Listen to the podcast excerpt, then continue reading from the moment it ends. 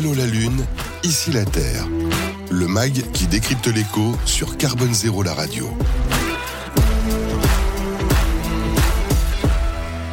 Coup de projecteur sur une traversée de l'hydrogène avec vous, euh, Antoine Abou, qui est donc euh, responsable des usages hydrogène au sein de Verso Énergie. Alors, pour tout vous dire, à l'instant là où c'est diffusé, vous êtes déjà sur votre véhicule en train de, de faire votre traversée de l'hydrogène. Ce sont les magies, euh, la magie de, du, de, des émissions, on va dire.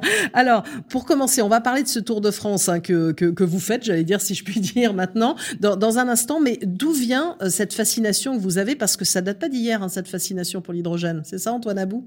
Effectivement, euh, cette fascination et cette passion, ça a démarré au début du Covid, en fait, quand mm -hmm. j'ai décidé de faire un tour d'Europe en, en, vélo électrique euh, pour aller euh, apprendre sur un sujet. Et c'est le sujet par lequel je me suis passionné, c'est l'hydrogène. Et donc, du coup, j'ai fait 10 000 kilomètres en Europe pour voilà rencontrer, euh, bah, grâce à LinkedIn, en fait, des, mm -hmm. des acteurs dans l'hydrogène.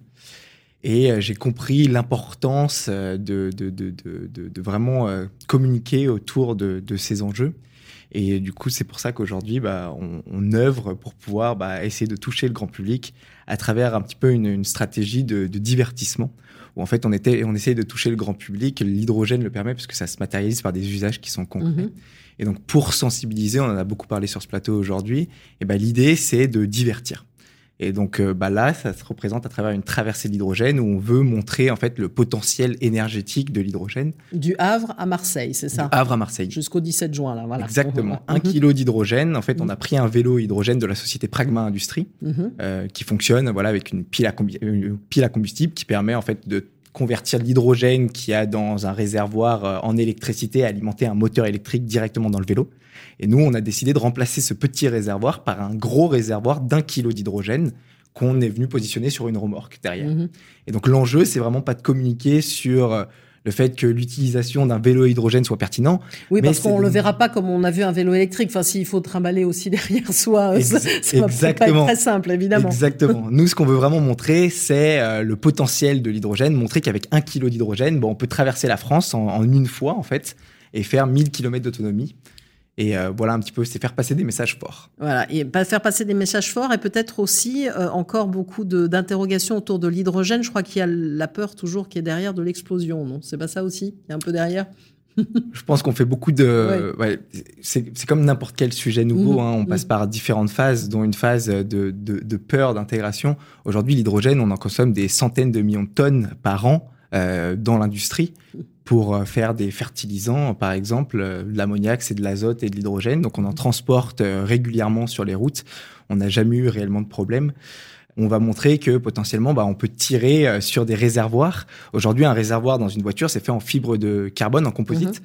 Et euh, on peut tirer dessus à, à balles réelles et le réservoir ne bougera pas. Donc c'est pour montrer en fait l'idée que aujourd'hui on, on, utilise de l'hydrogène depuis euh, depuis plusieurs années et euh, bah voilà, on veut rassurer et montrer au grand public que, que non, il n'y a pas de problème. Donc il n'y a pas de problème et que voilà tout, tout, tout va bien se passer. Exactement. il faut faire attention. il faut faire attention et les réglementations aussi euh, l'explicitent. Et, euh, et aujourd'hui, voilà, il faut quand même prendre des précautions parce qu'effectivement, l'hydrogène est inflammable. C'est l'élément mmh. plus inflammable, mais euh, c'est un élément qui est très petit, très fin et qui euh, en fait euh, passe à travers euh, toutes les choses. Donc pour, pour que ça soit dangereux, il faudrait vraiment que ça soit dans un endroit très très confiné. Et pour vous dire, ça passe à travers l'acier même l'hydrogène. Donc faut, voilà. Et alors, il est de quelle couleur votre hydrogène? Alors l'hydrogène, l'hydrogène aujourd'hui. Parce qu'on parle beaucoup d'hydrogène vert et on, évidemment il y a le plan euh, France 2030 notamment qui se fixe un, un horizon et on en parlait déjà dans, dans une émission hein, de, de, développer l'hydrogène vert et d'être même leader euh, en la matière en France. Alors il est de quelle couleur votre hydrogène? Exactement, bah, tout l'enjeu en fait aujourd'hui c'est vraiment de, de, développer cette filière parce que l'hydrogène va servir comme un comme un vecteur comme vous oui, l'avez dit ça. très bien. En fait en, entre deux mondes, euh, donc le monde de la production d'énergie où on va devoir bah, bah, décarboner cette production, euh, remplacer euh, nos énergies fossiles, et on va le faire à travers bah, l'évolution du renouvelable. Et l'hydrogène bah, va servir à vraiment euh, euh gérer la variabilité des énergies, mmh. des, des, parce que c'est des certains disent intermittence aussi, ouais. exactement intermittence. Et donc on va devoir apprendre à, fait, à stocker énormément d'énergie dans les années à venir. Et donc l'hydrogène va jouer un rôle clé là-dessus. Et après c'est vraiment sur l'usage de mmh. cette énergie, qu'est-ce qu'on en fait? Et ben aujourd'hui on, on, doit électrifier euh, ce monde-là. Mais il y a plein de process, et on en a parlé euh, aussi en amont, il y a plein de choses qu'on ne pourra pas électrifier. Ce n'est absolument pas possible euh, si on parle de process industriels qui nécessitent des, des chaleurs, euh, des grandes chaleurs, ou si on parle de mobilité très lourde, comme euh, un avion qui ferait Paris-New York, et eh ben une batterie ne pourrait pas, ne peut pas fonctionner. Mmh. Pourquoi? Parce qu'une batterie, c'est trop lourd. une batterie, une plus petite densité énergétique. Et donc en fait, là où, euh, où on ne pourra pas électrifier, l'hydrogène va venir jouer un rôle. On va conserver une molécule qui mhm. va pouvoir venir décarboner bah, tous les secteurs qui ne peuvent pas être électrifiés. Voilà, électrifier. Alors vous en avez parlé, et certains, quand ils pointent du droit l'hydrogène, disent c'est un vecteur d'énergie. Justement, il y a besoin de toujours plus d'électricité. Donc c'est aussi un peu, euh, c'est un peu la problématique qu'on peut se poser. L'hydrogène, on va, on a l'impression que c'est un Eldorado. On va pas pouvoir en mettre partout non plus, parce qu'il y a la vraie problématique derrière de la consommation d'énergie. Hein. Mm. C'est exactement pour ça. En fait, l'hydrogène, il faut pas le voir comme une solution miracle. C'est mm. pas une solution. Mais c'est un peu ce dont on a l'impression en ce moment. On en parle beaucoup, beaucoup. Bah, en fait, je, je pense, euh, je pense intimement que ce sera l'usage qui va mm. réellement guider le déploiement. Mm. Aujourd'hui, euh, vous prenez par exemple une flotte de taxis. Un taxi ne peut pas se permettre de recharger pendant 4 mm. à 5 heures tous les jours son véhicule. C'est pour ça qu'aujourd'hui, sur de la mobilité légère, dans un cadre de flotte de taxi, l'hydrogène est pertinent. Parce que l'hydrogène, il y a deux avantages majeurs. C'est le temps de recharge, qui, euh, l'ambition est que ce soit équivalent au diesel, ça l'est presque aujourd'hui, mm. et le fait que l'autonomie soit plus importante, parce qu'il y a plus de densité énergétique, et donc on peut stocker plus, on peut stocker aussi plus d'énergie dans le véhicule. Mm. Et donc, du coup, là, dans cette application-là, ça fait sens. Par contre, si on prend des véhicules euh, urbains qui font 50 km par jour, il n'y a pas l'enjeu n'est pas de mettre de l'hydrogène mm. dans, dans, ça, parce que la batterie fonctionne très bien. Mm-hmm. Et donc, ce serait en fait effectuer une perte d'énergie, mm-hmm. effectivement, sur toute la chaîne de valeur, et ce ne serait pas très pertinent. Mais pour tout ce qui est mobilité lourde, par exemple, euh, l'usage, vous prenez le transport, euh, un transporteur, c'est une personne, c'est un secteur où euh, ils ont 1% de marge. Leur mmh. objectif, c'est de livrer un, produit d'un point A à un point B avec beaucoup de contraintes opérationnelles. Aujourd'hui, on ne voit pas avoir euh, bah, des, des, des, camions qui patienteraient 5, 6, 7 heures mmh. sur les autoroutes pour pouvoir se recharger.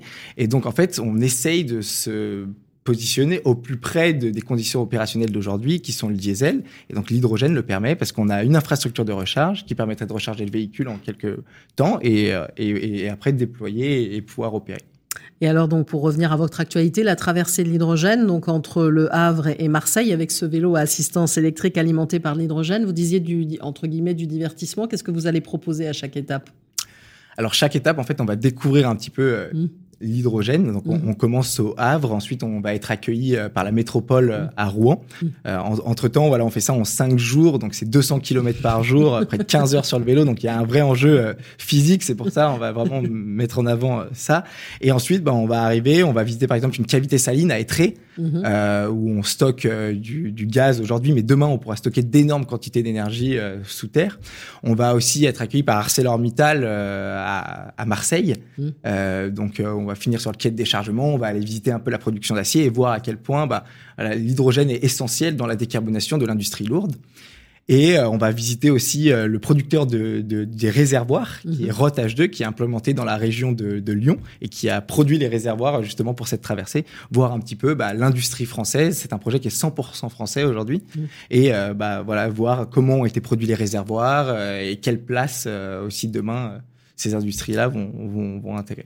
Bon, bah alors bonne traversée, et puis euh, ça va être sportif. Hein. Merci, à vous, Antoine Abou, qui est donc responsable des usages hydrogène chez Verso Énergie et donc euh, qui effectue cette traversée euh, de l'hydrogène.